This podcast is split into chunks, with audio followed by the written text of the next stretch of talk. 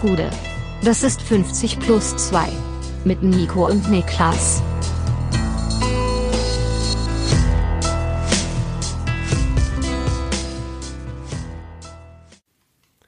»50 plus 2, don't call it a comeback«. Ja, auch wenn es genau das ist, die Comeback-Folge. Wir sind zurück aus der Sommerpause. Mein Name ist immer noch Nico Heimer und bei mir oder mir zugeschaltet ist der Mann, der die letzten vier Wochen den Ballermann mit dem Longboard bereist hat, Niklas Levinson. Gute, Mallorca ist eine wunderschöne Insel, auf der man sehr, sehr viel entdecken kann. Mallorca ist nicht nur Ballermann, hat auch viel, viel mehr zu bieten.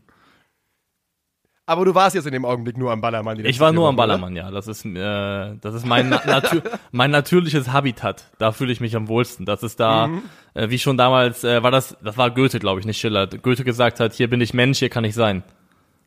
Genau so ist es. Das hat sich ja eine große deutsche Drogeriekette, glaube ich, einfach zum Motto gemacht, ne? Dussmann oder sowas. Ich glaube, hier unbezahlte Werbung haben das auf ihren Taschen stehen, wo ich auch immer denke, ja, ja, ich weiß ja nicht. Ähm, die letzten vier Wochen, was hast du getrieben? Ich glaube, es ist nicht so spektakulär, wie viele Leute es sich erhoffen. Oder soll ich mal anfangen damit, dass ich sage, ich sitze gerade in Brandenburg in einer kleinen Hütte mit Blick auf ein Weizenfeld im absoluten Nirgendwo und ähm, verbringe hier meinen, meinen spärlichen Jahresurlaub. Aber das liegt nur daran, dass ich zu dumm war, um irgendwas zu organisieren. Ja, ich habe immer davon geredet, äh, Prepper zu sein. Du bist einfach jetzt geworden und hast dir irgendeine Hütte im Outback gesucht, die du jetzt präparierst für den Ernstfall. so ist es. Ähm, nee, bei mir ist ansonsten nicht so wahnsinnig viel passiert, muss ich ganz ehrlich sagen. Ich äh, war hier und da ein bisschen unterwegs. Ich war jetzt unter anderem an meinem zweiten Berliner See am äh, vergangenen Wochenende. Am sogenannten Lake Flake, auch bekannt als Flakensee. Ja, und warst du im Flakensee, Flakensee schwimmen? Nee, ne? Doch, ich war schwimmen, ja klar. Also, und ich habe festgestellt. Ach so, aber Moment, warst du nicht derjenige, der gesagt hat, er geht nicht in Seen schwimmen? Wer war das denn? Ja, irgendwann mal habe ich das bestimmt mal gesagt, aber das ist ja egal. Das ist ah! ich war ja schon im Müggelsee und der Flakensee war wasserqualitätstechnisch auf jeden Fall ein großes Upgrade, das muss ich ganz offen sagen. Und ich bin äh, Zeuge geworden einer Verhandlungsmasterclass. Ich war nämlich mit einer mit einer zweiten Person am äh, Lake Flake, am, am Flakensee und da war so ein kleiner Sandstrand, der sehr, sehr schön war und an, am Ufer lag ein kleines Bötchen, das Eis verkauft hat. Es war quasi so ein, so ein, so ein, ähm, so ein schippernder oh. Imbiss, so ein schippernder Kiosk, der seine Sachen mhm. verkauft hat. Und äh, wir sind kurz bevor wir gehen wollten, nochmal ans Wasser runter. Und ich hatte einen 5-Euro-Schein mitgenommen, weil ich gedacht habe, komm, wir gehen nochmal einmal schwimmen. Und wenn wir rauskommen, holen wir uns zum Abschied noch ein Eis und dachte so, für fünf Euro kriegen wir bestimmt zwei stabile Eis gekauft. Hm, haben dann aber festgestellt. Das sollte man ja auch denken heutzutage. Also fünf Euro sollte wirklich genug sein für zwei Eis. Da siehst du mal, wo die Preise hin sind. Äh, denn, also ich wollte ein Magnum haben, das war ganz klar, ich wollte gerne ein Magnum. Das Problem ist, wir hätten dann als zweites Eis, um es für fünf Euro gekauft zu kriegen, nur einen Flutschfinger bekommen. Und ich musste dann ich habe dann erst versucht, äh, meiner Begleitung den Flutschfinger schön zu reden, der einzureden, dass es ein geiles Eis ist. Aber hat nicht so richtig gut funktioniert. Und dann, nee. äh, dann ist sie aber einfach zu dem Mann am Kiosk, hat gesagt, hör mal, wir haben nur fünf Euro, würdest du uns trotzdem zwei Magnum geben? Und er hat einfach gesagt, ja, mach ich. Und dann haben wir zwei Magnum bekommen. War äh, Fixpreis quasi ausgehandelt. Aber also, der Eig also erstmal Gratulation an eine Begleitung da. Das sind tatsächlich Verhandlungsskills, auf die mancher Manager in der Bundesliga, glaube ich, ähm, neidisch gucken würde. Aber die eigentliche, die eigentliche Erkenntnis für mich daraus ist, äh, Eisesser vereinigt euch, Magnumpreis Bremse jetzt. Das ist ja nicht auszuhalten, das geht ja nicht. Also ich finde, ich finde drei Euro ist Wucher. Drei Euro für ein Magnum ist Wucher. Also das hast, hast Das sind sechs Mark. Das sind sechs. da weiß man immer, dass es, äh, dass es weit gekommen ist, wenn man anfängt, die Marktpreise zu beschwören, die früheren Marktpreise. Mhm. Ähm, aber ja, war sehr teuer, aber gutes Verhandlungsgeschick. Ansonsten können wir mal kurz verraten, was jetzt so der Plan ist, was wir so vorhaben. Also erstmal ja. müssen wir vielleicht vorher sagen, weil es der erste Ort ist, an dem wir es auch machen können, wo es nicht nur die Leute hören, die vor Ort gewesen sind. Ähm, wir waren ja auf Tour und diese Tour ist jetzt schon ein paar Wochen wieder her. War aber sehr, sehr schön und ich glaube, wir können und wollen uns an dieser Stelle nochmal hier bedanken bei ausnahmslos jeder und jedem, äh, die uns bei dieser Tour besucht haben, die da waren und dafür gesorgt haben, dass es wieder mal echt auch für uns ein wirklich tolles Erlebnis gewesen ist. Ja, ich kann mich da wirklich komplett anschließen. Es war eine Wahnsinnstour. Ich habe schon mal woanders gesagt, es war brutal anstrengend für uns. Das gehört aber dazu, da wollen wir nicht drüber jammern, denn es war insgesamt ein so tolles Erlebnis. Jede Show unterschiedlich, die Dynamiken im Publikum, je nach Stadt, je nach Verein, äh, haben, haben variiert.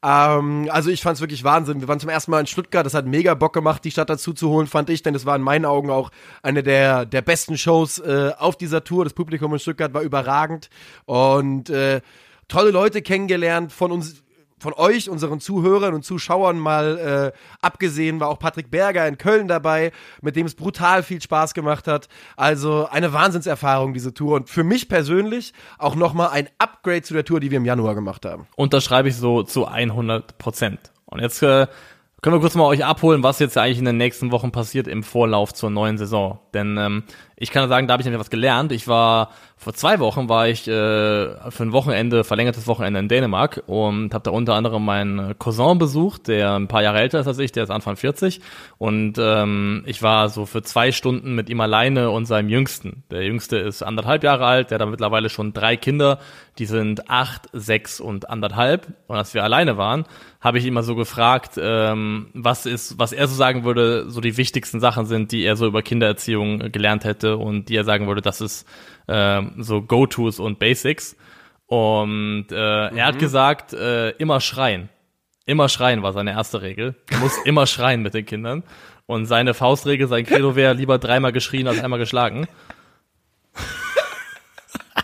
Ja, ist einfach, also hat er, hat er natürlich recht. Ne? Nee, Quatsch. Hat er natürlich recht. Aber was er, was er gesagt hat, ist. Ähm, Aber es ist besser als einmal geschlagen. Das ja, ist korrekt. Am besten macht man weder schreien noch schlagen. Äh, dann ist man, glaube ich, auf einem guten Weg. Ja. Ähm, nee, was er gesagt hat tatsächlich, wäre Metakommunikation wäre extrem wichtig bei Kindern. Das heißt, Metakommunikation bedeutet, du, du holst die Kinder ständig ab, was gerade passiert und passieren wird.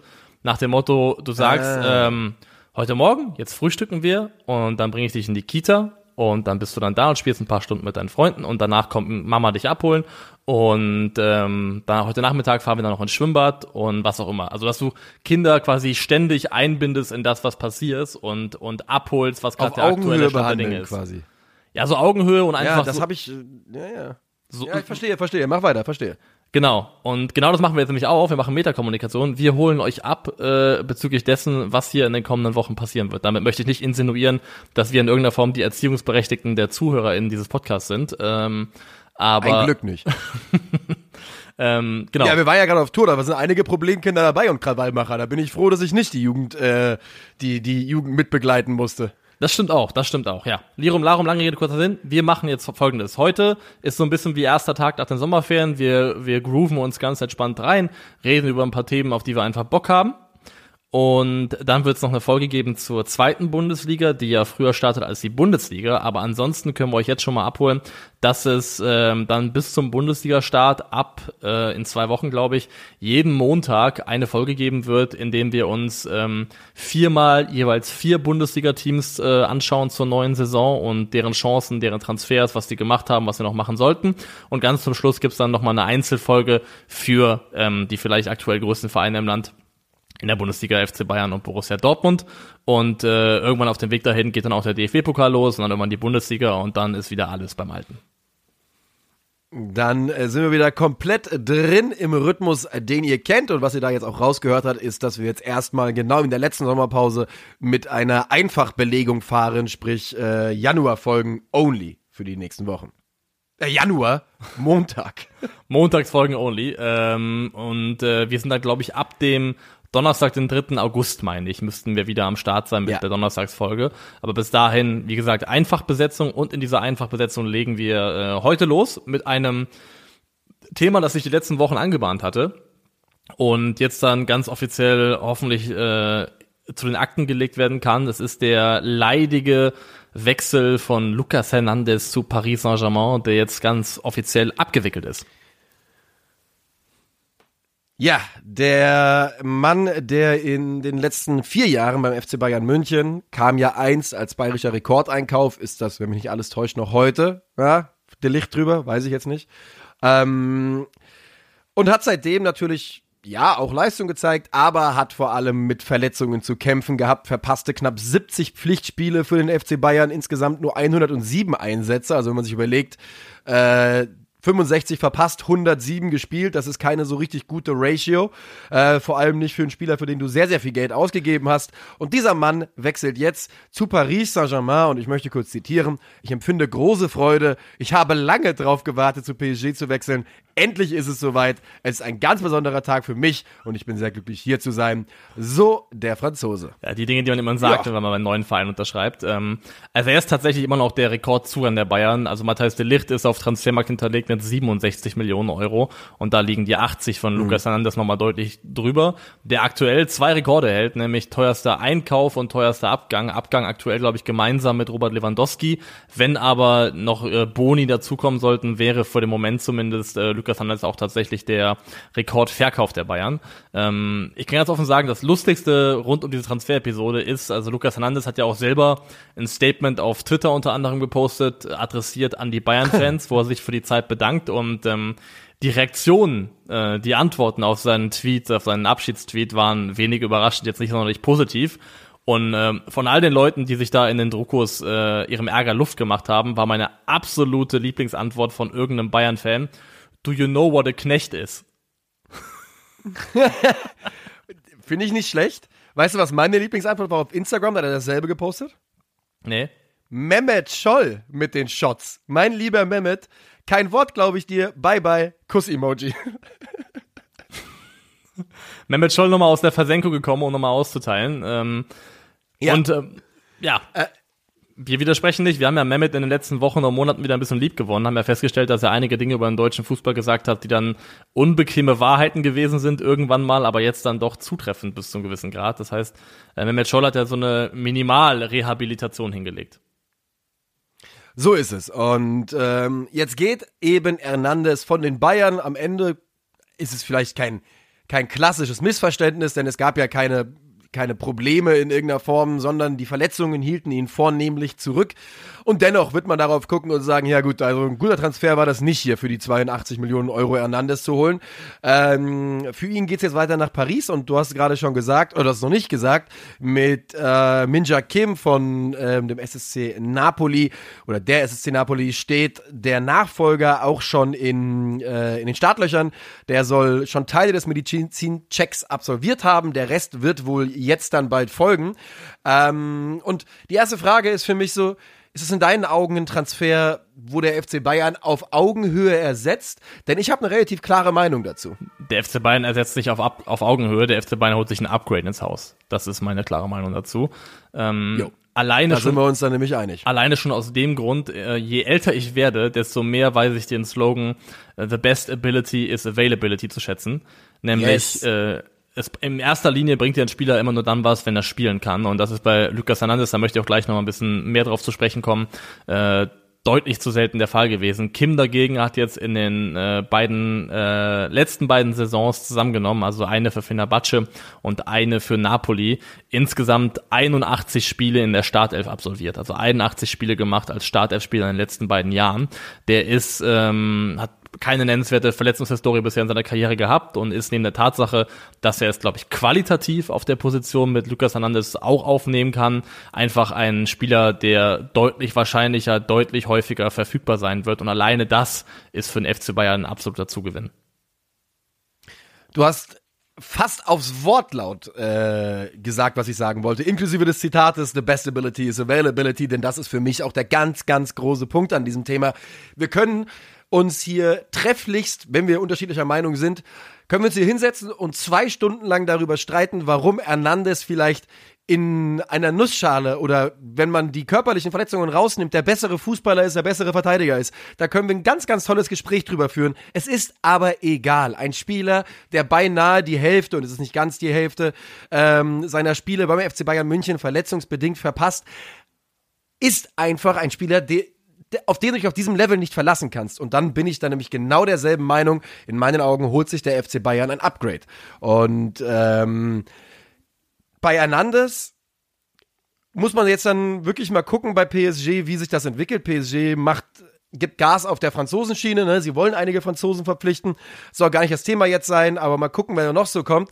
Aber ich bin wirklich an einem Punkt angekommen, wo ich mich auch frage, und der Mann fällt ja seit der WM immer noch aus mit äh, Knieverletzung, Kreuzband, ne? Ja. Äh, wo ich mich so ein bisschen frage, ich drücke ihm die Daumen, Aber wie viel Profifußball hat er noch in den Knochen, der Mann? Weil es häuft sich doch arg. Also er wird noch ein paar Jahre Profifußball in den Knochen haben. Die Frage ist halt nur, mit welcher Verfügbarkeit und auf welchem Level. Denn äh, was Lucas Hernandez auch so stark macht und so stark gemacht hat, ist seine Fähigkeit, äh, Tiefe zu verteidigen, es in Laufduellen mit sehr, sehr schnellen Spielern aufzunehmen, weil er selber ein enormes Tempo mitgebracht hat. Aber irgendwann geht auch die ganze Menge an Verletzungen, glaube ich, an den Spielern nicht spurlos vorüber. Und jedes Mal nach jeder weiteren großen Verletzung musst du halt die Frage stellen, kommt er so zurück, wie er vorher gewesen ist, als er fit war und in Form? Da hat er ja auch tolle Spiele für die Bayern gemacht. Also unter anderem, glaube ich, ähm, gegen PSG ein Spiel gehabt, äh, wo er überragend gewesen ist. Deswegen, es geht gar nicht darum, in Frage zu stellen, dass Lucas Hernandez, wenn fit und in Form, ein fantastischer Innenverteidiger gewesen ist, aber das eben viel zu selten. Und äh, die Fragezeichen hinter den nächsten Jahren von Lucas Hernandez und seiner Verfügbarkeit auf Topniveau, die sind so, so groß, dass ich glaube, dass es für den FC Bayern eigentlich jetzt sogar ein Gewinn ist, dass sie sich diese Kopfschmerzen nicht mehr machen müssen und äh, diese Frage jetzt eine ist den anderen Verein beschäftigt. Du hast eben angesprochen, äh, etwas, äh, also knapp die Hälfte aller Spiele. Lucas Hernandez hat äh, ähm, nur 53,9 Prozent aller möglichen Spiele gemacht für den FC Bayern in der Zeit, der er da war in den vier Jahren und nur in 41,9 Prozent in der Startelf gestanden. Du hast einen Spieler gekauft für 80 ja. Millionen Euro, der in vier Jahren äh, knapp über 40 Prozent der Spiele in der Startelf gemacht hat. Das ist halt ein Desaster, wenn man mal ehrlich ist. Ich bin mir absolut im Klaren darüber, dass die Rechnung so nicht funktioniert und dass, ähm, dass es eigentlich kein Vergleich ist. Aber wenn man sich überlegt, dass man irgendwo in einem anderen Beruf arbeitet und eben nur knapp über die Hälfte der, der Arbeitstage verfügbar ist und auftaucht und in der Lage ist zu arbeiten, dann kann man davon ausgehen, dass der Arbeitgeber das auf Sicht vielleicht ein bisschen nervig findet. Und ähm, ja, es ist halt, ich, was mich halt wirklich nervt, ist, dass man dann und er hat jetzt ja nicht irgendwie versucht, sich wegzustreiken. Er hat es aber schon sehr, sehr klar intern formuliert. Und was mir wirklich fehlt, ist so, und wir wissen jetzt nicht, ob der FC Bayern vielleicht sogar intern gesagt hat, ey, wenn wir den loswerden können, werden wir ihn los. Ne? Weil vielleicht hat man, ist man auch in München zum Schluss gekommen, dass man sagt, ganz im Ernst, äh, es bringt ja nichts, wenn der Junge immer verletzt ist. Aber mir schmeckt die Art des Abgangs eben trotzdem wirklich nicht so richtig. Nee, es ist kein Wegstreiken, aber es ist ein, der zweite Wechsel in der Karriere von Lucas Hernandez, der ganz deutliche Parallelen aufweist zum ersten. Denn äh, die Art und Weise, wie er Atletico Madrid verlassen hat, erinnert sehr, sehr stark äh, daran, an das, was jetzt beim FC Bayern passiert ist. Auch da hat er sich, glaube ich, damals eine, in der Saison 18, 19 eine Innenbandverletzung zugezogen. Obwohl er verletzt war, ist Atletico bereit gewesen, ähm, mit ihm äh, zu verlängern, wollte mit ihm weitermachen. Und da ist es dann auch so gewesen, dass dann, glaube ich, mitten in der Saison, die im, im März, glaube ich, die Ankündigung kam, dass er gehen würde. Und da war, glaube ich, Atletico immer noch auf der Jagd Richtung, äh, Richtung Champions League äh, Finale und hat da, glaube ich, eine sehr gute Rolle gespielt in dem Jahr. Und das hat auch die Atmosphäre und die Saison von Atletico rundherum gestört. Die Atletico-Fans haben das ganz, ganz schlecht aufgenommen. Und damals kam eben raus, dass Hernandez wohl schon im Januar mit den, äh, mit den Bayern gesprochen haben soll und da wohl schon mehr oder weniger im Wort stand. Und auch jetzt ist es ja wohl so gewesen, dass wenn man einige Quellen sich anschaut und äh, beachtet, was die so von sich geben, dass ähm, er wohl auch mit PSG oder PSG schon zugesagt haben soll, während er eigentlich noch die Vertragsverhandlungen mit den Bayern geführt hat. Das heißt, in meinen Augen ist es einfach ein Spieler, hm. der jetzt zum zweiten Mal in Folge ein falsches Spiel gespielt hat, nicht ehrlich gewesen hat, gewesen ist mit dem Club, bei dem er gewesen ist, der ihm auf verschiedene Art und Weise viel gegeben hat. Atletico, weil es sein Jugendverein ist, wo er einen Durchbruch hatte. Der FC ja. Bayern, weil er als Verein komplett hinter ihm gestanden hat durch alle Verletzungen hinweg und weil auch die Fanbase des FC Bayern komplett hinter Lucas Hernandez gestanden hat. Ich bin selten in meinem Leben so. Oh ja, das wissen wir ganz genau. Wir wissen es ganz genau, weil wir haben, glaube ich, in der Folge Wahlkampf schlechtester Bayern-Transfer des 21. Jahrhunderts, haben wir Lucas Hernandez, glaube ich, nur noch erwähnt. Wir haben ihn nur mal erwähnt als einen Namen, ja. den wir hätte vorführen können. Und die sind uns dermaßen aufs Dach gestiegen, die Bayern-Fans. Also wirklich auch die, die Fanseite hat den Spieler enorm verteidigt. Und dementsprechend kann ich schon verstehen, wenn da Leute dabei sind, die sich jetzt irgendwo verraten fühlen. Ja, aber man muss ja wirklich bei Hernandez sagen, dass es ist seine Karriere und er bricht da keine Gesetze, von daher ist ihm das alles absolut erlaubt. Aber es ist schon eine gewisse Skrupellosigkeit zu erkennen, finde ich, denn Wenn man sich zum Beispiel nochmal den Atleti-Transfer anschaut, ist ja mit drei Jahren aus Frankreich nach Spanien gekommen, weil sein Vater ja unter anderem auch für Atleti gespielt hat. Ähm, und ist von 2007 bis 2019 in der Atletico-Jugend gewesen, äh, in, bei Atletico gewesen, Jugend, erste Mannschaft, B-Mannschaft, alles durchlaufen, was Atleti zu bieten hat. Und sich dort dann auf unschöne Art und Weise zu verabschieden, das ist äh, schon schwierig genug. Dann kommt er nach München, du sagst es, kriegt Rückendeckung von Verein und, und Fans von allen Seiten immer und immer wieder durch die schwierigsten Zeiten und auch da mit einer unschönen Nummer. Ich will, ich bin nicht derjenige, der, dessen Aufgabe es ist, irgendwie die Charakter oder charakterliche Schwächen von Leuten zu beurteilen. Dafür habe ich selbst genug. Aber ich sag mal, ich habe einen Verdacht. Ich erkenne eine Tendenz.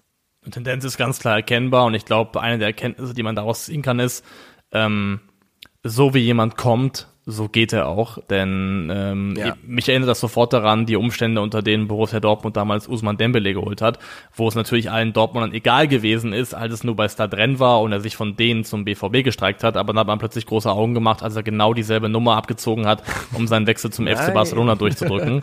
Und ähm, man muss sich einfach vor Augen führen, wenn ein Spieler bereit ist für einen Wechsel zum eigenen Verein, zu streiken oder ähnliche Dinge zu machen, dann ist er im Zweifelsfall auch bereit dazu, das zu machen, um weg von diesem neuen Verein zu kommen, wenn er das Gefühl hat, irgendwo gibt sich eine, ergibt sich eine sportlich oder finanziell bessere Alternative. Deswegen, ich bin sehr, sehr stark mittlerweile überzeugt davon, dass so wie Leute kommen, so gehen sie häufig auch. Davon bist du nicht nur überzeugt, davon sind auch Apache und der Typ mit dem hier Udo Lindenberg überzeugt. Die haben nämlich genau darüber ein Lied geschrieben, ja? das aktuell Nummer eins in den Charts ist. Ja, das, das geht, glaube ich, die Hook geht, glaube ich, und wenn ich gehe, dann so, wie ich gekommen bin. Wie ein Komet. ich muss da, da merkt man, dass du sehr viel Popmusik hörst aktuell, dass du immer Charts rauf und runterlaufen hast. Ich bin der Chartmann. Äh, ich bin ja. das, das, Upgrade zum Scatman. Ähm, ich denke immer nur an Jürgen Klopp und sein Zitat, wichtig ist nicht, was Leute denken, denken wenn du kommst, sondern was Leute denken, wenn du gehst, ähm, was auch ein sehr schöner Satz war. Ja. Ähm, aber ey, Hernandez, vor allem in der wichtigsten und besten Bayern-Saison, die es gab, 2019-20, also der Saison, wo sie unter Hansi Flick alles gewonnen haben, da hat er nur 25 Spiele gemacht, in der Champions League gerade mal 155 Minuten gespielt, also ungefähr drei Halbzeiten. Ähm, und deswegen hat er nicht mal einen nennenswerten Impact gehabt auf diese, diese Saison mit den ganzen Titeln, die, diese wichtigste Saison der FC Bayern Vereinsgeschichte in den letzten 10, 12 Jahren wahrscheinlich. Und Deswegen, du hast eben gesagt, kein Miss oder ob man es Missverständnis nennen kann, weiß ich nicht. Ist nicht nur ein Missverständnis, in meinen Augen ist er ein absoluter Flop. Also absolut Transferflop. Du hast 80 Millionen in die Hand genommen, du hast jemandem einen Vertrag gegeben, der irgendwie 17 Millionen Euro verdient hat, der ähm, nicht mal die Hälfte aller Spiele ähm, für Startelf-Einsätze verfügbar war. Und jetzt geht er und du kriegst natürlich noch ein bisschen Geld zurück und kannst kriegst es einigermaßen entlohnt und äh, bezahlt von PSG. Aber die Gesamtbilanz von Lukas Sanders beim FC Bayern ist in meinen Augen eine absolute Enttäuschung. Nicht nur, nicht nur beim FC Bayern. Guck mal auf seine Karriere jetzt zurück und überleg dir, der Mann äh, geht jetzt auf die 30 zu. Ähm, irgendwann guckt er auf seine Karriere zurück, sieht er seinen Ausbildungsverein, den wo er immer war. Dort mag man ihn nicht mehr. Den Verein, wo er, ich würde mal behaupten, seine größten Erfolge gefeiert hat. Ich glaube nicht, dass PSG die Champions League gewinnt in den nächsten zwei, drei Jahren. Ähm, bei Bayern mag man ihn auch nicht mehr. Dann hat er PSG da stehen und am Ende guckt er vielleicht darauf zurück und sagt, yo, ich habe die Transfers bekommen, die ich zu dem Zeitpunkt wollte, aber irgendwie bin ich nirgendwo ein Held, eine Ikone, Legende schon mal auf gar keinen Fall. Und er hätte es sein können, er hätte es bei Atleti sein können. Und Bayern hatte ihm auch den Teppich ausgerollt. Und am Ende könnte es sein, dass er auf seine Karriere zurückschaut. Und vielleicht ist es ihm auch scheißegal, aber dass da so ein gewisses Vakuum gibt, das dann eben auch ein gefülltes Konto nicht ganz voll machen kann, weil du denkst, naja, es wäre doch eigentlich schön, wenn ich mit 60 Jahren nach Madrid reisen würde und die Leute äh, mich immer noch am Flughafen begrüßen. Und ja, das hat er verspielt.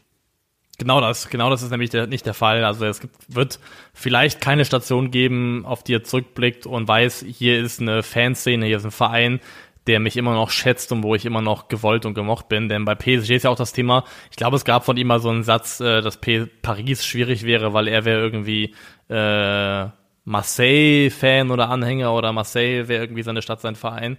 Also mal schauen, wie das bei PSG wird. Ist er geboren wird. in Marseille? Er ist geboren in Marseille. Da siehst du mal. Deswegen, ja. das, also auch jetzt unbedingt keine, muss jetzt keine Liebesheirat sein. Paris ist halt jetzt ein äh, Projekt in Frankreich. Das hilft ihm sicherlich schon mal. Äh, oder ist zumindest mal ein netter Bonus, jetzt in Frankreich spielen zu können. Das ist auch das erste Mal für ihn.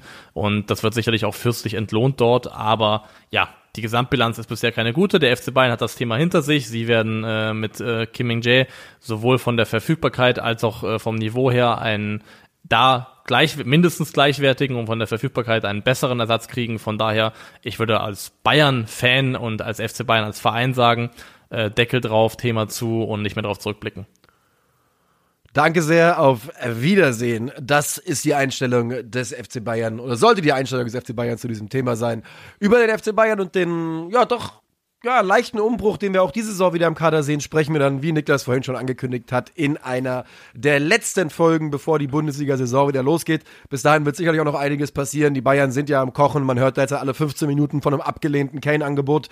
ähm, also mal schauen, was sich auf diesem Bereich noch bewegt. Und wir gehen tatsächlich, wir machen es selten, aber wir machen es nach London, nach England, korrekt? Vollkommen korrekt. Wir gehen nach England und über einen Verein zu sprechen, der in der abgelaufenen Saison kurz so aussah, oder für eine ganze Weile sogar so aussah, als hätten sie durchaus Potenzial gehabt, englischer Meister zu werden, sind das am Ende nicht geworden, weil sie das Niveau bis zum Ende nicht halten konnten. Das ist der eine Teil der Wahrheit. Der andere Teil der Wahrheit ist, weil sie mit, mit einem Manchester City zu tun hatten, das dann auch hinten raus einfach nur brutal und gnadenlos gewesen ist in der Art und Weise, wie sie drei Punkte nach drei Punkte eingesammelt haben. Wir reden über Arsenal. Und äh, die Frage, ist Arsenal back und ist Arsenal back auf eine Art und Weise, Weise, dass man damit rechnen muss, dass vielleicht nicht mehr Liverpool, sondern Arsenal fürs nächste Jahr und vielleicht sogar für die nächsten Jahre die Mannschaft ist, die am ehesten Manchester City herausfordern kann.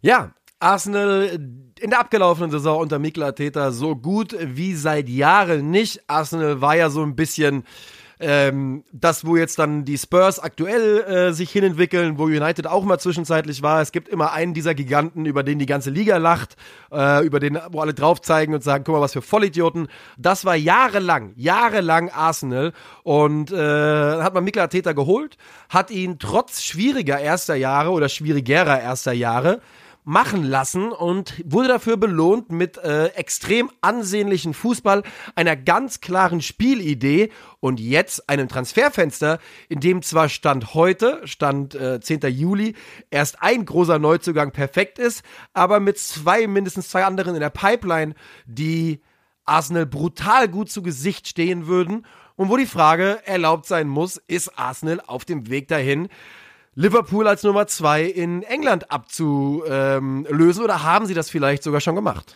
Genau, du hast gesagt, äh, Arsenal war auf dem Weg dahin und ist es auch gewesen für eine Zeit an dieser äh, Lachnummerverein, über den man sich lustig gemacht hat. Sie sind es ja sogar unter Ateta noch gewesen. Sie sind es ja sogar noch unter Arteta ja. gewesen. Unter Arteta hat man sich über sie lustig gemacht, denn ähm, in der Saison 2020-21 gab es diverse Rückschläge. Unter anderem gab es eine Phase, in der sie zwischen dem 8. November und dem 19. Dezember 2020 zwei Punkte aus sieben Premier League gespielt, Spielen geholt haben. Zwei Punkte aus sieben Spielen, zwei Unentschieden, fünf verloren. Achtung, gegen Aston Villa, Leeds, Wolverhampton, Tottenham, Burnley, Southampton und Everton also gegen Vereine, wo du eher sagen würdest, äh, Kategorie Mittelmaß bis Gemüsefraktion. Und ähm, durch diese sieben Spiele hindurch haben sie eben trotzdem an Mikel Arteta festgehalten, wobei ich überlegt habe, weil die Saison 2020, 21 war ja die erste Corona-Saison. Und ähm, ich habe mich gefragt, ob Arteta vielleicht diese, diese Phase, vor allem diese schlechte Saison, nicht überlebt hätte, wenn Fans im Stadion gewesen wären. Weil ich glaube, mhm. das war eine ideale Zeit, um etwas aussitzen zu können, weil du eben nicht dieses hautnahe Negativ-Feedback im Stadion bekommen hast und die meisten Fans einfach zu Hause ja. sahen und nicht so wirklich raus konnten und dadurch das meiste Ventil halt im Internet stattgefunden hat. Und ich glaube, wenn da Fans im Stadion sind, vielleicht schafft dann Michael Arteta es auch dann nicht durch diese Schwächephase hindurch. Das kann schon absolut sein. Ähm, und es ist ja auch Corona hin oder her bemerkenswert, ähm, gerade auch in der Premier League, wo das schnelllebige Business noch mal schnelllebiger ist, wo noch mal mehr Druck drauf ist, wo die ganze Welt drauf guckt. Und Arsenal ist noch immer einer der beliebtesten Vereine auf diesem Planeten. Ne? Die zehren noch immer aus ihrer äh, Zeit äh, Anfang der 2000er Jahre. Da ist richtig Druck auf dem Kessel. Und dort in dieser Phase einer Täter festzuhalten, ist, äh, da muss man auch immer ja, muss man anerkennen, nicken und sagen, richtige Entscheidung, denn für Leute, die sich eng mit Arsenal beschäftigt haben, und wir haben ja zum Beispiel äh, unseren ehemaligen Kollegen Louis Ambrose, der, ich kann mich entsinnen, damals schon der Meinung war, das geht in die richtige Richtung bei Arsenal. Man arbeitet in die richtige Richtung. Und die Früchte sind noch nicht da, aber das sieht schon alles in Ordnung aus. Und dass man da äh, am Trainer festgehalten hat und gesagt hat, wir gehen in die Zukunft und zwar nicht mit einem Ultimatum bis Ende der Saison, nicht mit wir gucken mal, wie es passiert, sondern mit du bist der Trainer für dieses Projekt und wir arbeiten daran.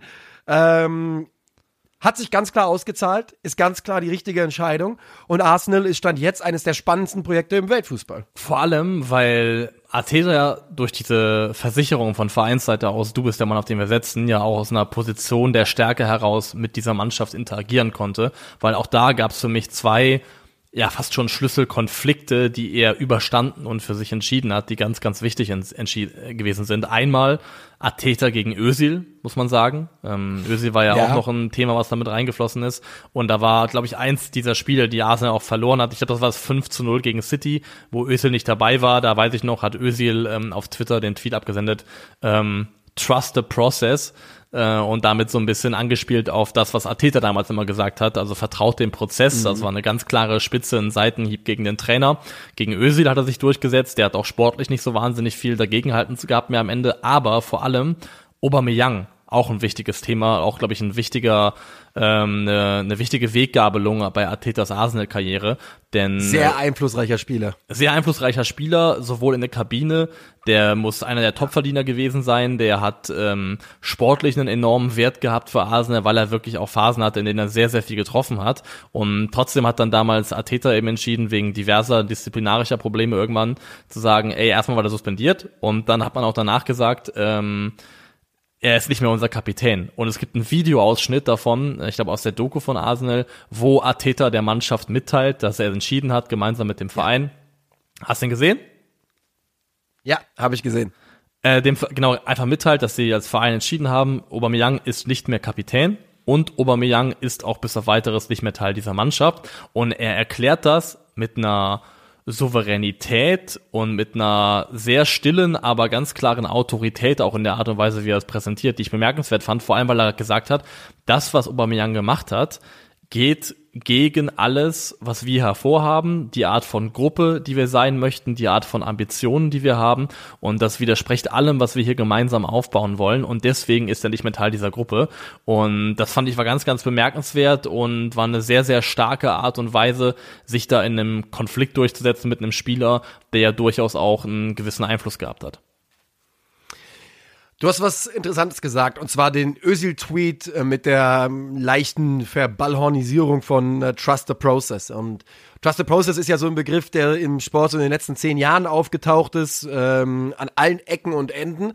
Und es ist natürlich ein schwieriges Thema, denn dieser Prozess hin zu einem Verein, der vielleicht Titel einfährt, zu einer Mannschaft, die regelmäßig gewinnt, ist einer, der für die Mannschaft selbst sich natürlich nicht anfühlt wie ein Prozess wenn du viermal in Folge verlierst, wie du es vorhin aufgezählt hast, fünfmal in Folge verlierst gegen Mannschaften, die du eigentlich immer schlagen musst, ist für dich der Prozess in dem Augenblick ja nicht ersichtlich. Du siehst vor lauter Bäumen den Wald nicht mehr, ne? So, du kriegst einfach nur auf den Sack und denkst, yo, was für Prozess, Alter. Dieser spanische Möchtegern-Magier da an der Seitenlinie coacht uns hier von Niederlage zu Niederlage.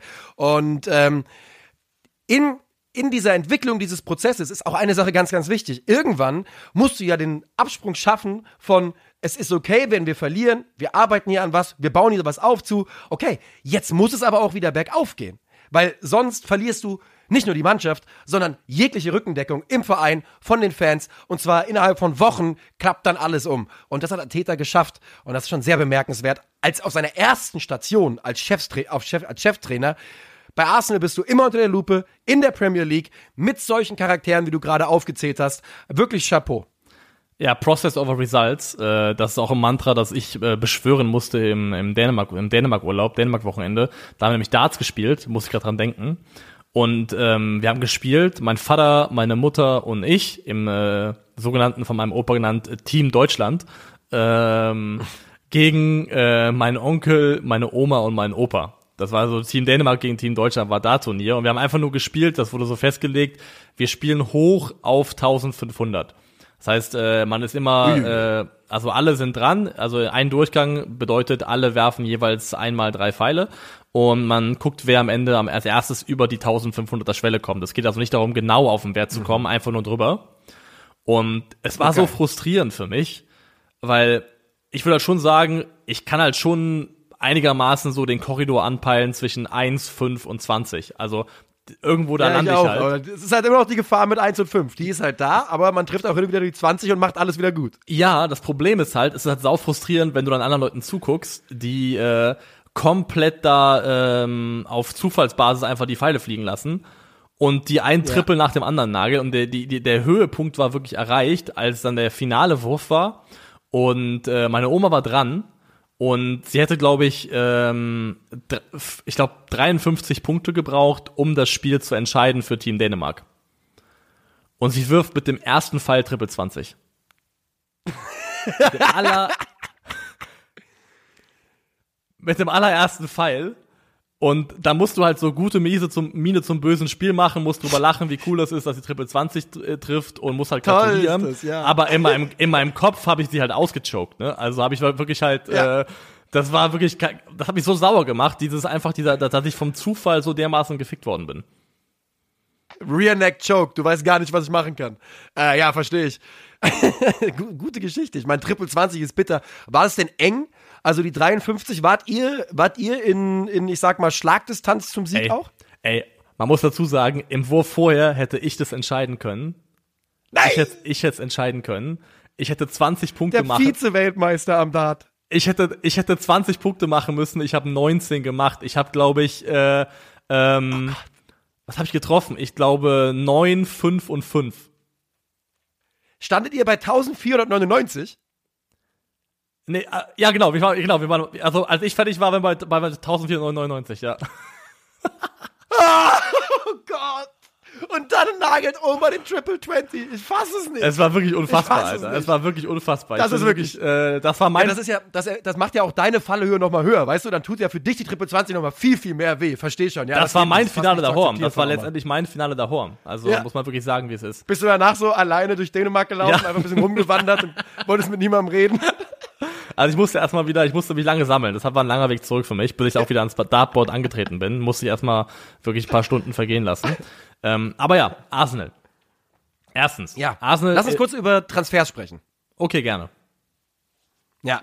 Also, fest verpflichtet bereits äh, wurde Kai Havertz. Kai Havertz kommt für knapp 70 Millionen Euro äh, vom Stadtrivalen von Chelsea. Die müssen Spieler loswerden.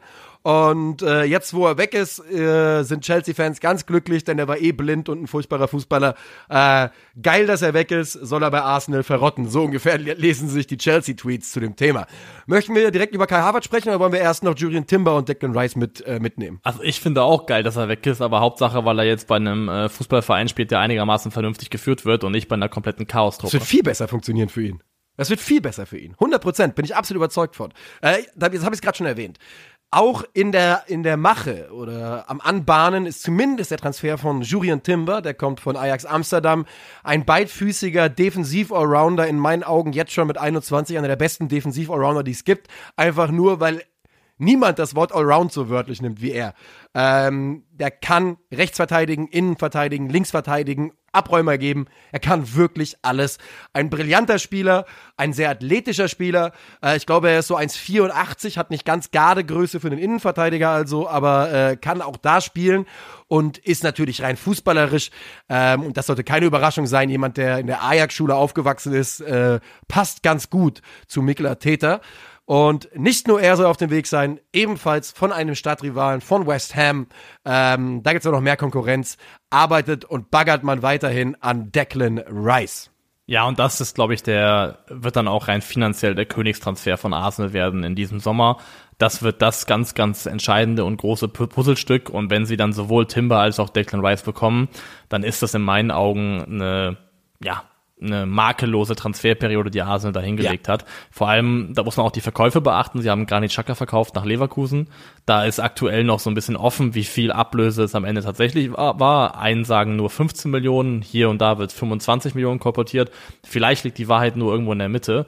Aber ich glaube, es war, auch wenn er von der Führungspersönlichkeit her sehr wichtig gewesen ist, eine super clevere Entscheidung, Granit Xhaka jetzt zu verkaufen. Und Glückwunsch an Leverkusen, sie werden bestimmt auch gute Zeit mit ihm haben. Aber ich glaube, Arsenal ist damit einen Gefallen getan worden, weil sie in der Gehaltsstruktur, in der Altersstruktur äh, sich zum Positiven verändern und dann Spieler nochmal für Geld loswerden, wo es vielleicht auch eine der letzten Chancen gewesen ist. Und ich würde daran anknüpfend sogar sagen, wenn Declan Rice tatsächlich kommen sollte, sollte Arsenal sich sogar überlegen, ob sie nicht vielleicht es auch schaffen, jetzt schon in diesem Sommer Thomas Partey abzugeben. Ähm, gibt ganz klare mhm. menschliche Gründe, warum ich ihn nicht im Verein haben wollen würde, aber auch der ist jetzt 30 Jahre alt und auch der wird, glaube ich, oder könnte obsolet oder ersetzbar werden mit dem Personal, was Arsenal hat. Und auch da könnte man nochmal ähm, sich verändern und verjüngen und wäre, glaube ich, eine Chance, die ich mir auch überlegen würde, ob ich hier greifen will. Ja, zu Granit Xhaka ähm, ist ein absoluter Führungsspieler, das weiß man, ist ein Leader, ist eine Persönlichkeit, ist seit 2016 bei Arsenal gewesen, also wirklich lange, lange Zeit. Äh, 225 Spieler alleine in der Premier League, ähm, ist also schon ein Spieler, der dort große Fußstapfen hinterlassen hat und trotzdem, du wirst ihn niemals wieder für mehr Geld verkaufen können. Ich glaube, dass die Ablöse wahrscheinlich 20 plus Boni oder sowas, 15 plus Boni. Ich glaube schon, dass man über 20 rauskommt am Ende. Schließ mich da an, denn ähm, was du mit ihm auch und Granit Xhaka hat ja wirklich in das Ateta-System äh, sich eingekauft quasi. Also er hat dran geglaubt, er hat gesagt, ich bin dabei, ich tue, was man von mir fordert. Als Spielertyp passt er dennoch nicht 100% rein und ich glaube, ähm, mit die Führungsqualität, die Granit Xhaka hat, wenn man Spieler reinholt, wie einen Declan Rice, Julian Timber, das sind beides Kapitäne bei ihren jeweiligen Mannschaften. Julian Timber ist, Kapitän von der Champions League Mannschaft. Declan Rice ist Kapitän von einer Mannschaft, die gerade den europäischen Pokal gewonnen hat, letztes Jahr im UEFA Cup Halbfinale stand. Man holt dort nicht nur A-Qualität Fußballer rein, sondern auch A-Qualität Mentalität. Und ähm, dass man da bei Arsenal so drauf achtet, gefällt mir persönlich super, super gut. Und vor allem, wenn man jetzt mal die Kaderstruktur durchgeht. Also wir tun jetzt mal so, als wären Declan Rice und Juran Timber schon fix verpflichtet, weil ich davon ausgehe, dass beides passieren wird. Dann kriegst du Spielereien, Harvards 24, Rice 24, Timber 22. Ähm, du hast bis 2027 gebunden im Verein jetzt schon Gabriel Jesus, Bukayo Saka, Martinelli, Saliba und äh, Gabriel bis 2026 gebunden, Aaron Ramsdale, Ben White und Sinchenko. Und wenn man all diese Spieler mhm. nimmt, also die ich gerade genannt habe, plus die möglichen Neuzugänge Harvards, Rice und Timber, sind diese Spieler aktuell im Schnitt 23,8 Jahre alt. Das ist, das ist halt eine. Das ist Fußballmanagers äh, Traum. FM-Traum jedes Spielers du hast einen Mannschaftskern mit Spielern, die jetzt schon äh, an der Weltklasse kratzen, es sind oder definitiv werden können. Das ist ja, das sind ja wirklich dann eins, zwei, drei, vier, fünf, sechs, sieben, acht, neun, zehn, elf Spiele einfach. Ähm, und hast die in so einer Altersstruktur, wo du weißt, normalerweise the best is yet to come, ihre Prime kommt noch. Das ist eine Ausgangslage, mhm. die ist fantastisch. Und man dann noch darauf schaut, dass in der zweiten Etage oder im zweiten Regal hast du noch Spieler wie Emil Smith Rowe 22, Nketia 24, Fabio Vieira 23, Kivio 23, ähm, die auch alle Potenzial haben und gegebenenfalls noch in die erste Mannschaft und die A-Mannschaft sogar reinrotieren könnten. Zum Beispiel Emil Smith Rowe, bin ich sehr, sehr gespannt drauf. Also die, die Kaderstruktur, die Arsenal da zusammen hat und das Level an Talent, ähm, das diese Spieler mitbringen, ähm, da gibt es aktuell in Europa, könnte ich dir keine drei Vereine nennen, die besser aufgestellt werden. Und die Transfers, die Arsenal tätigt, sind clever und funktionieren. Wenn man sich überlegt, dass Trossard im Winter kam und in England viele Fans so ein bisschen der Meinung waren, wie, was ist denn das jetzt für eine Nummer? Warum, äh, warum holen wir Trossard von, von Brighton? Und der 10 Assists macht in seinen ersten 20 Einsätzen, Plug und Play da reinmarschiert und sagt, kein Thema für mich, ähm, das zeugt, zeugt nochmal vom Konzept Arsenal, von der Idee Arsenal und dass man bei diesem Club, der in England unglaublich viel beigetragen hat zur Professionalisierung des, des Fußballs, wenn ja. man als Arsene Wenger übernommen hat in den 90er Jahren, was dann passiert ist. Arsenal war Vorreiter in vielerlei Dingen bei, äh, im englischen Fußball und war sich selbst immer treu. Lange mit Arsene Wenger gearbeitet, sich selbst dann ein bisschen verloren und dass man jetzt auf der Spur ist, wieder eine Identität zu finden oder das schon getan hat unter Arteta. Ähm, ja, fußballromantisch gibt das sogar mir, obwohl es in der Premier League passiert, ein bisschen was. Ja, und äh, du hast ja Trossard angesprochen. Das, was ähm, Arsenal extrem stark gemacht hat zuletzt und vor allem unter Arteta stark gemacht hat, ist also Talent ID und Profiling. Äh, Profiling im Sinne von ähm, genau zu wissen, welches Spielerprofil brauchen wir für den Bedarf, der bei uns gerade im Kader da ist. Und das macht Arsenal unter Arteta wirklich auf absolutem Top-Niveau, dass die Spieler, die verpflichtet werden, mit einer ganz klaren Absicht verpflichtet werden, wie sie eingesetzt und ihre Stärken ähm, gewinnbringend für die Mannschaft eingesetzt werden sollen. Chelsea ist das Gegenteil davon, wo ähm, einfach Spieler ja. gesammelt werden und du keine klare Idee davon hast, wie sollen die überhaupt gemeinsam eine Synergie auf dem Platz erzeugen, die der Mannschaft irgendwas gibt. PSG ist ein Beispiel dafür, die haben jetzt seit irgendwie in den letzten drei Jahren haben sie sich 15 zentrale Mittelfeldspieler angehäuft im Kader, wo keiner weiß, wer wie zusammenspielen und äh, da den Mannschaftskern bilden soll. Und Arsenal macht dieses ähm, diese Selektion von wen möchten wir holen und welche Rolle soll er bei uns spielen und passt das zu den Stärken des Spielers. Das macht Arsenal unter Arteta auf absolutem Top-Niveau.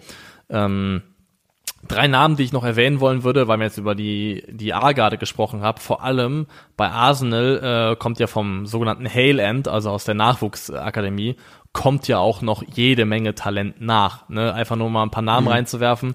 Charlie Patino, 19 Jahre alt, in der abgelaufenen Saison leihweise bei Blackpool gespielt in der Championship, einer der defensiv stärksten Mittelfeldspieler da gewesen, ähm, obwohl er eigentlich jemand ist, der enorme Qualitäten mit Ball in Richtung äh, nach, nach vorne hat. Ethan Vaneri, 16 Jahre alt, der hat gerade Fabregas abgelöst als jüngster Premier League Spieler in Arsenals Geschichte. Dann hast du noch Brooke Norton Cuffey, 19 Jahre alt, Rechtsverteidiger, rechter Außenverteidiger, ebenfalls über 40 Spiele in der Championship gemacht in der abgelaufenen Saison. Also da kommt noch aus dem eigenen Nachwuchs noch ein Unterbau nach, der auch enorm viel Potenzial hat. Und deswegen. Du hast auch äh, Fularin Balogun übrigens. Ja. Der gehört auch Arsenal. Letzte Saison, letzte Saison, ich glaube 25 Scorer in Liga A gemacht. Also, ist, also wenn man es sich auf der Zunge zergehen lässt, was da an, an Eigengewächsen, an Talenten da ist, an dazugeholten Spielern im Kader, dann ist es wirklich ein fantastisches Bild. Und ich habe ja selber gesagt zwischendrin, dass ich äh, wollte, dass City Meister wird, weil ich es Arsenal nicht gönne und den Arsenal-Fans nicht gönne, weil ich die für nervig halte. Ich habe es so ein bisschen bereut hinten raus, muss ich sagen, weil diese Meisterschaft ja auch dann dazu beigetragen hat, dass City dieses einmalige Ding geschafft hat. Und ich glaube, ich, ja. ich, ich, ich äh, wende mich von meinen eigenen Worten ab und sag ganz ehrlich, dieses Arsenal-Projekt mit äh, diesen Spielern und vor allem auch äh, einer Struktur, die anders aussieht als die von City, die anders aussieht als die von Newcastle, also bin ich fast verpflichtet, denen aktuell sportlich das Bestmögliche zu wünschen, zumindest in der Premier League nächstes Jahr. Ja, also ich werde nicht jetzt anfangen, wieder Premier League zu schauen, nur weil mir das Arsenal-Projekt ganz gut gefällt. Aber wenn du mich quasi Pistole auf die Brust fragen würdest, nenn mir jetzt einen Premier League-Verein, dem du dieses Jahr alles Gute wünschst, dann wäre tatsächlich wahrscheinlich auch Arsenal äh, vielleicht die erste Wahl, die ich treffen würde. Auch ein bisschen aus zwei Gründen. Also der eine ist einfach, ich wünsche Kai Havertz das, das Allerbeste. Äh, ich hoffe, dass er den Chelsea-Fans richtig das Maul stopfen kann bei ja. Arsenal. Ja. Und Aaron Ramsdale ist halt einer der unterhaltsamsten Keeper, die es einfach im Weltfußball gibt. Ganz einfach. Ist einfach einer der geilsten, geilsten Keeper, die es gibt zum Zugucken. Ein absoluter äh, ja, Shithouser, wie man sagt in England. Und äh, großer, großer Fan von dem Mann hinten drin. Jetzt gehen wir, glaube ich, eine ganz elegante, smooth Kurve hin zum äh, letzten Thema mhm. dieser Folge. Denn der Mann, auf dem das äh, Haus, das der FC Arsenal ist, gebaut wurde, der das Fundament gelegt hat, das ist Arsene Wenger. Das ist der, der Architekt des modernen Arsenal gewesen. Und der macht mittlerweile andere Sachen, der macht mittlerweile Sachen für die FIFA und hat in dieser Funktion schon ziemlich viel Stuss und Unsinn von sich gegeben und auch ein bisschen was von seiner Magie äh, eingebüßt, muss ich ganz ehrlich sagen. Also ist bei mir nicht mehr ganz dasselbe Standing, das er schon mal genossen hat. Er wird es, glaube ich, ertragen und überleben können, aber ähm, das sei noch am Rande erwähnt. Aber der Mann steht aktuell für einen Vorschlag äh, bezüglich einer Regeländerung, die äh, lange sich angehört hat wie eine von diesen Fantasieideen, die ab und zu mal aufkommen, aber nie wirklich praxisrelevant werden. Aber jetzt soll sie eben getestet werden, soll getestet werden, in, unter anderem, glaube ich, in ähm, den Niederlanden und in Schweden. Eine Änderung der Abseitsregel, die vorsieht oder vorsehen würde, dass ähm, Abseits erst dann ist, wenn der angreifende Spieler mit seinem gesamten Körper vor dem Verteidiger, Verteidiger ist oder vor dem vorletzten Spieler. Im Sinne von, wenn du mit deinem gesamten Oberkörper vor dem Verteidiger bist, dem letzten relevanten Verteidiger für die Abseitslinie, aber zum Beispiel dein Bein schneidet noch die Körperlinie oder schneidet noch den Körper des Verteidigers, dann bist du nicht abseits. Das heißt, es geht nicht mehr darum, auf der exakt selben Höhe zu sein, sondern dass eines deiner Körperteile noch auf Linie ist mit dem verteidigenden Spieler. Der letzte Satz war quasi das ganz Wichtige. Irgendein Körperteil auf der Höhe der Linie des Verteidigers, auf Höhe der Defensivlinie, bedeutet kein Abseits. Das kann dein großer C sein, das kann die Hacke im Antritt sein, es kann wirklich, egal welches Körperteil sein, es rettet quasi. Und wenn man darüber nachdenkt, bedeutet das natürlich eine Sache. Es ist ein ganz klares Zurück zum im Zweifel für den Angreifer, was wir gefühlt in den letzten Jahren über Bord geworfen haben. Die Regel existierte in der Form nicht mehr. Und es ist natürlich, und das ist eine Sache, die der Weltverband unbedingt möchte und die auch viele andere kleinere Verbände sich wünschen, es ist ein Weg zu mehr Toren, mehr Offensiv-Output und mehr Spektakel äh, im Fußball. Und natürlich ein, ein Zugeständnis, ein großer Vorteil für die Großzahl an pfeilschnellen Offensivspielern, die es im Weltfußball derzeit gibt. Ja, ich bin mir nicht so ganz sicher, ob das, also ich glaube, in der ersten Instanz wäre es das, ein Schritt hin zu mehr Toren, mehr Spektakel, ob es das langfristig äh, bleiben würde. Das ist auch der Punkt, der mich da skeptisch macht an diesem Regelvorschlag, denn nehmen wir an, du führst es jetzt ein und Mannschaften merken, dass sie komplett gekillt werden, wenn sie mit einer hohen äh, Verteidigungslinie spielen, mhm. dass die Reaktion darauf vielleicht gerade von kleineren Mannschaften, die nicht das nicht die Spielerqualität haben wie die Top-Teams, einfach ist, okay, wir müssen uns noch weiter zurückziehen, wir müssen den Raum, der hinter unserer Abwehr belaufen werden kann, noch kleiner machen und ob man vielleicht nicht genau den gegenteiligen Effekt von dem hätte, was man wollen würde, dass der Fußball nicht offener wird, sondern dass tendenziell unterlegenere Mannschaften sich nur noch weiter zurückziehen, weil sie sich noch weniger leisten können, den Raum hinter ihrer Abwehr preiszugeben. Und auf der anderen Seite kann das aber auch heißen, dass es eben für jene Mannschaften, die dann umso mehr auf Konter spielen müssen, äh, die Tür noch weiter öffnet für eine kleine Sensation dann Stimmt, eben. Ne? ja. Weil auf der anderen Seite muss die andere Mannschaft dann eben höher schieben. Aber du hast natürlich vollkommen recht. Ähm, wenn du das, wenn du weißt, dass wenn wir hoch stehen, die, der Stürmer sich quasi schon, und das ist ja im Grunde so, halb im Rücken des Verteidigers aufhalten kann. Also ja. schon quasi hinter dem Verteidiger äh, einstarten kann, hast du natürlich ein großes, großes Problem und wirst tendenziell ähm, eher dich in Sicherheit wiegen wollen und noch tiefer stehen, um eben genau das nicht möglich zu machen. Vor allem glaube ich auch. Der Grundgedanke ist ja. Ja, bitte? ich glaube vor allem auch, dass es für die Spieler, für Verteidiger sau schwierig ist, weil ich glaube, also alle Profis, die wir aktuell haben, haben komplett eine Art des auf Abseits spielen verinnerlicht. Und da die ist dafür zu sorgen, dass ähm, der Spieler 0 zu 0 Prozent äh, oder es reicht schon, wenn der Oberkörper des Spielers ein Abseits ist. Und ich glaube, es wäre gar nicht so leicht, weil das ist, glaube ich, mittlerweile auch so ein bisschen einfach instinktives, angelerntes Verhalten, weil wenn ein Verteidiger jedes Mal drüber nachdenken müsste, wie er auf Abseits stellt, dann wird es, glaube ich, nicht funktionieren. Ich glaube auch, dass vielleicht am Anfang Spieler und Verteidiger Probleme damit hätten, ähm, das umgesetzt zu kriegen, weil du noch eine ganz andere Art auf Abseits zu spielen im Kopf hast, die du erstmal aus dem System rauskriegen musst. Übrigens wird äh, in Schweden, der Niederlande und Italien getestet, also auch äh, wichtig, das nicht zu vergessen. Um, was ich mich halt so frage, ist, wie ist es auf Sicht, sagen wir jetzt mal, dieses, äh, dieser Testballon verläuft erfolgreich und man ist sehr glücklich mit dem, damit, wie das ausgegangen ist. Sagen wir, es gibt mehr Tore, mehr Spektakel, was auch immer so eine Regel setzt du ja dann nicht nur im Profibereich um, sondern die gilt ja dann irgendwann für Fußball. Für den Fußball. Ja. Ganz einfach. Das ist ja die Idee, wenn vom Weltverband eine Regeländerung äh, angestoßen wird. Weißt du, wie unglaublich schwer das zu äh, pfeifen ist in den unteren Ligen? Ja. Es ist fast unmöglich, weil diese Regel, die, die wird sich natürlich arg auf den Videobeweis stützen in den oberen Ligen. Da wird es die digitale Linie geben, dann wirst du sehen, ach guck mal hier, äh, die rechte Arschbacke ist noch äh, ein Millimeter auf der Linie, alles in Ordnung. Aber das wird in den unteren Ligen, wo ja eh schon nur diskutiert wird, das wird in der Umsetzung ein Massaker werden. Ja, vor allem, weil ich glaube, es ist halt jetzt aktuell so, dieses Auge dafür zu haben oder noch sehen zu können, okay, der Spieler ist äh, mit Teil X einfach vor dem Verteidiger, das geht noch, aber dann wirklich das, äh, diese Regel umzusetzen, die ja notwendigerweise viel mehr irgendwie Grauzone zulässt, ist so mein Gefühl, wäre, glaube ich, enorm schwierig. Ich glaube auch, dass wir ganz, ganz arge Probleme würde das mit bringen für den Bereich in den unteren Ligen. Ähm, ja, ich bin einfach grundsätzlich skeptisch, weil ich nicht weiß, ich finde immer so schwierig bei so Regelvorschlägen abzusehen, was dann tatsächlich der reale Effekt ist, ob es das Intendierte und Gewünschte ist mhm. und ob das Gewünschte vielleicht überhaupt wünschenswert ist, weil Fußball in meinen Augen profitiert davon und lebt auch davon, dass es ein Low-Scoring-Game ist. Ähm, Fußball und die Dramaturgie des Fußballs speist sich aus dem Wert jeden einzelnen Tores, der im Vergleich deutlich größer ist als in vielen anderen Sportarten. Und ob es überhaupt wünschenswert ist, aus dem Fußball ein Spiel zu machen, wo die meisten Spiele vielleicht nicht 2-1 ausgehen, sondern 4-3. Mhm. Ich meine, ich glaube, dass die Entscheidung darüber, ob das wünschenswert ist, getroffen wurde. Die liegt in der Vergangenheit, diese Entscheidung.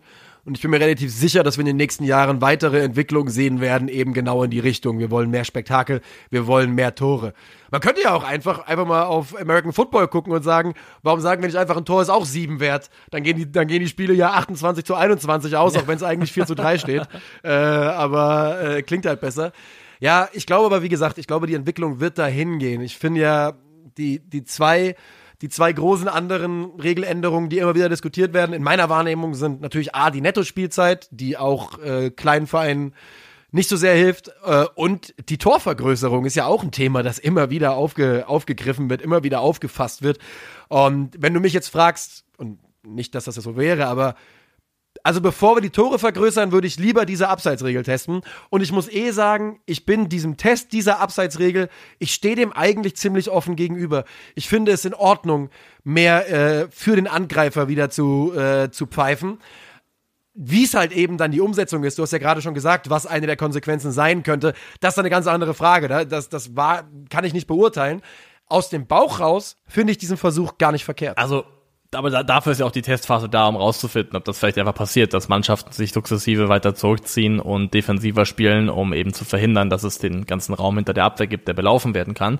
Ähm, und ja, ich bin, also ich bin jetzt nicht ultra skeptisch gegenüber diesem Vorschlag eingestellt, vor allem weil es ja erstmal nur eine Testphase ist. Und ähm, ich finde grundsätzlich schon, dass der Fußball eine gewisse, im moderaten Bereich eine gewisse Offenheit haben muss gegenüber Anpassungen und Änderungen, dass das Spiel sich äh, verändern darf und soll. Es gab ja auch äh, andere Regeländerungen, die dem Spiel enorm gut getan haben. Die am ehesten mir einfallen würde, wäre die Aufhebung der Regel, dass der Torwart den Ball nach Rückpass in die Hand nehmen kann hat den Fußball äh, signifikant attraktiver gemacht. So offensichtlich ist das, was jetzt hier vorgeschlagen wird, nicht. Aber eine Offenheit dafür sollte man bewahren. Was natürlich klar ist, diese Millimeterentscheidungen und dass du dann diese äh, Linie anlegen musst und gucken musst, da, daran ändert sich nichts. Die Entscheidung wird einfach nur ein Stück weit nach vorne verlegt oder nach vorne geschoben.